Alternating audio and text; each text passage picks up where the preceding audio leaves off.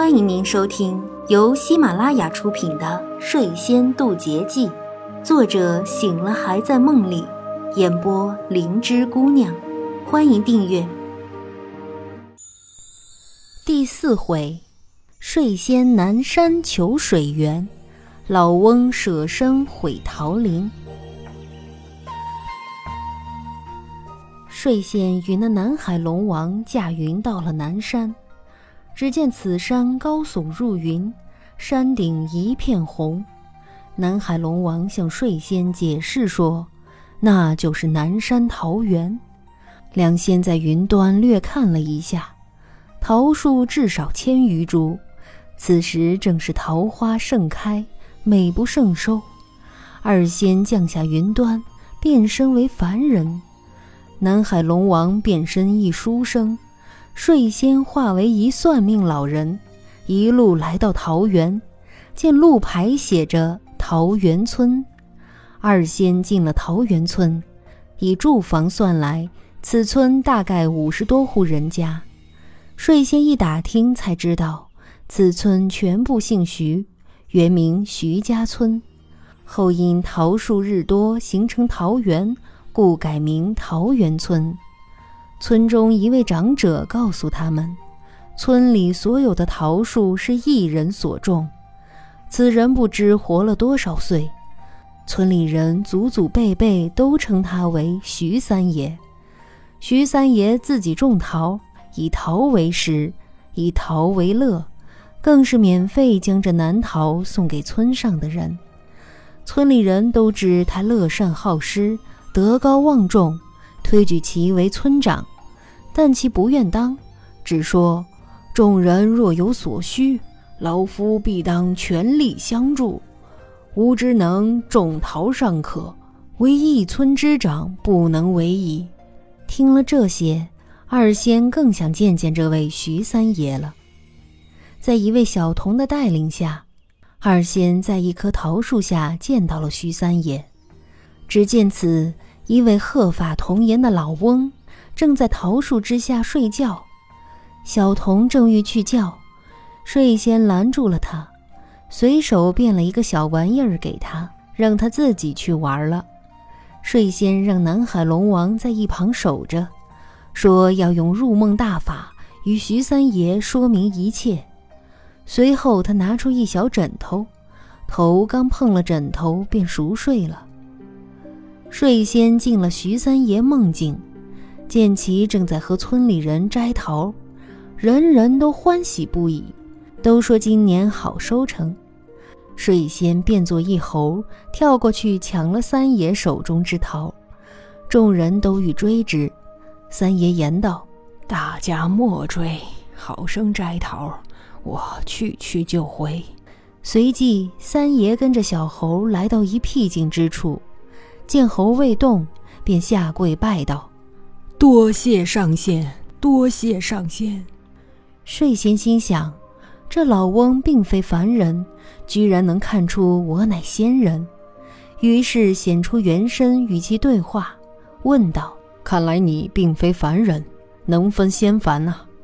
徐三爷恭敬地回答说：“小老儿不是仙人。”只是见了刚才之猴拿一桃，神似以前所见仙人，故而下拜。睡仙听了，便自报身份，问其缘由。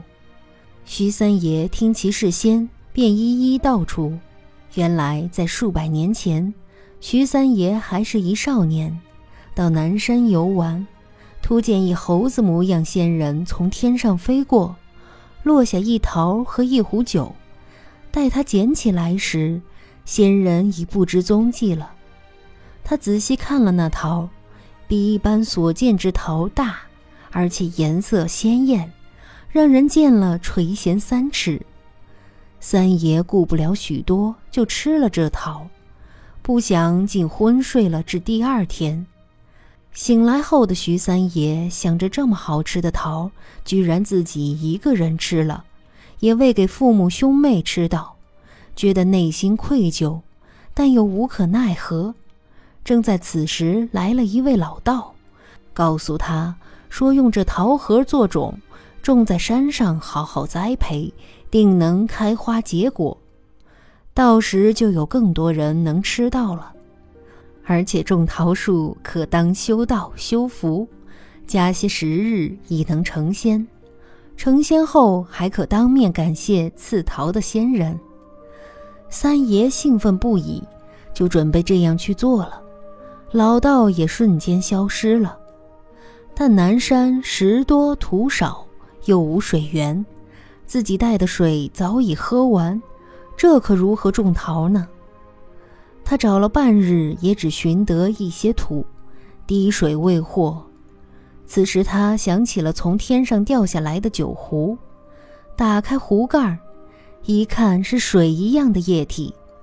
他鼓起勇气尝了一口，这水甜如蜜，喝了清新无比。于是就想，虽这水好喝，但有些不舍。但种桃无水，暂且用这瓶中水浇灌了。他就将桃核埋入土中。将那瓶水浇灌了下去，顿时金光四射，桃核生芽破土而出，成一小树苗。此后每隔数日，徐三爷就带些水上山给桃树浇水，日日盼着桃树开花结果。这样过了三十年，桃树长得枝繁叶茂，树干粗壮，足够五人合抱。徐三爷也是不惑之年，但专心于桃树，未曾娶亲，也未有所成。父母去世后，他直接在桃树旁搭了一草庐，准备与树作伴，了此残生。一日，三爷发现桃树开花，兴奋不已，心想开了花儿马上就要结果了。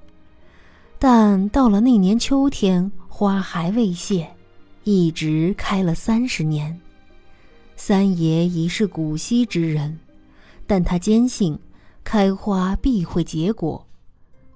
就这样期待着，又过了十年，桃树终于结果了，而且一夜之间全红了，熟了。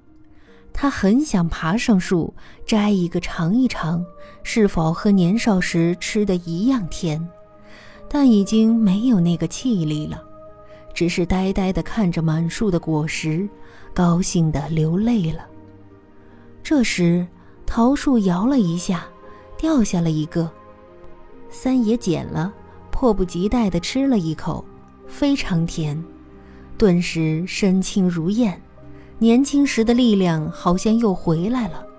他居然轻轻一跳，便上了树。他也不想这些神奇的事儿了，摘了很多桃，带下了山与众人分享。之后，他又用桃核种了很多桃树。奇怪的是，这些桃树不用浇水却能生长，久而久之，已有数百棵桃树了。渐渐的，居然从桃园中流出一清泉，人喝了可清心醒脑。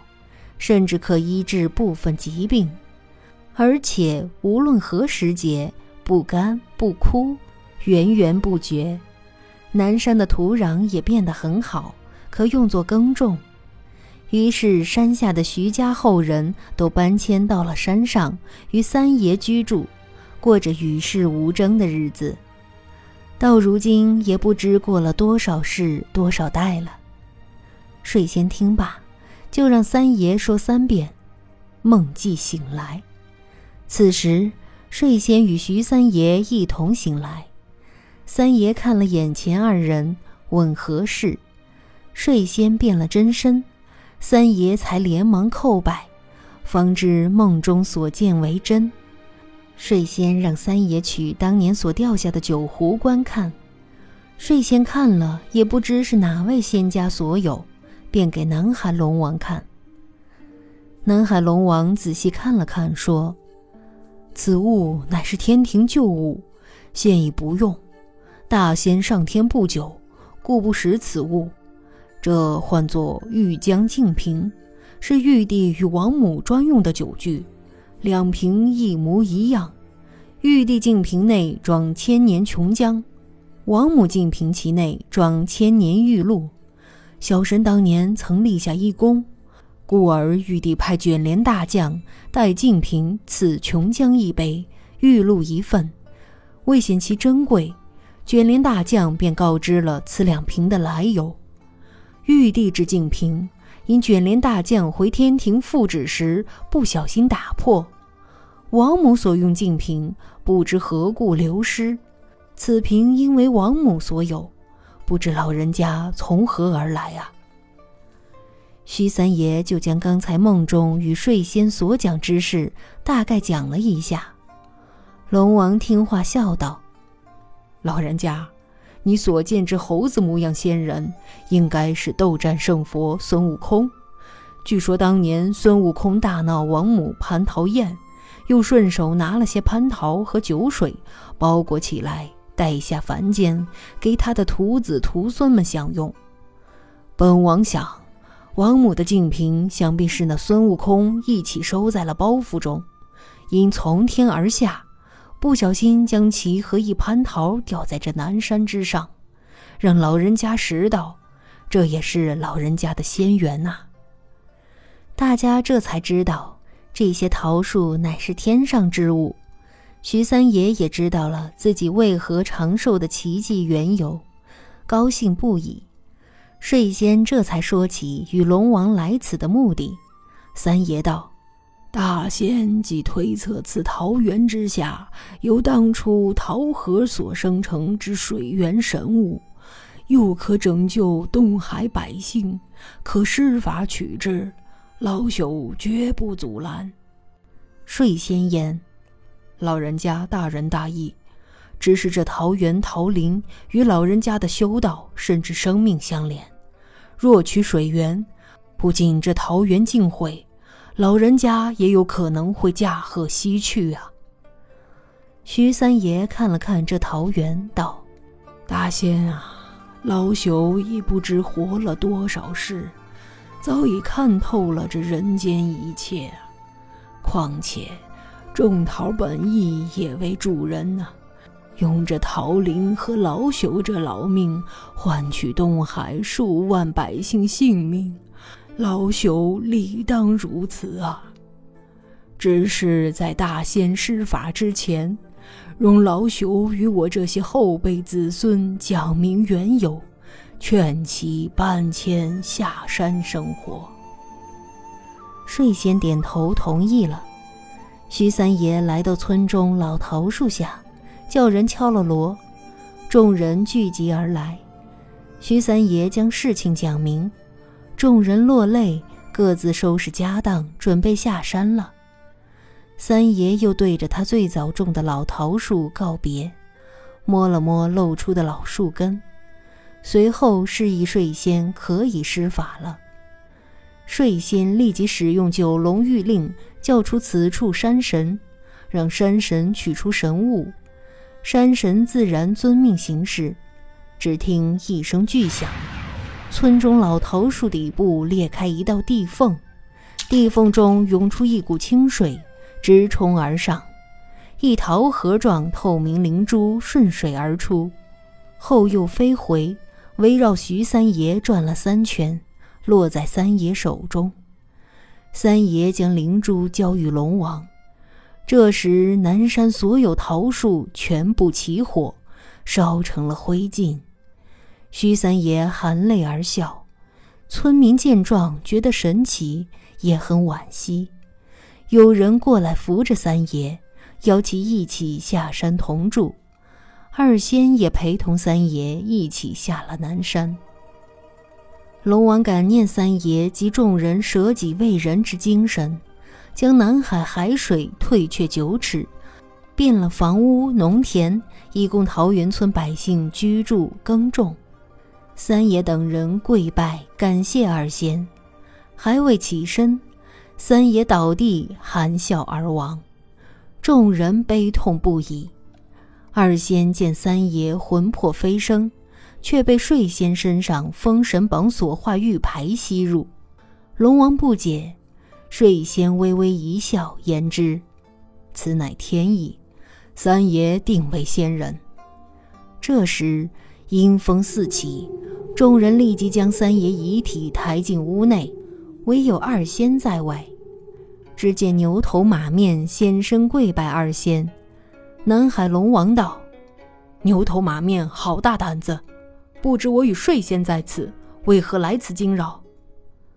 牛头连忙回道：“二位大仙，适才此处姓徐名三庭，人称徐三爷的凡人阳寿已尽，我等奉命其魂魄下冥府，还望二位大仙见谅。”睡仙言道。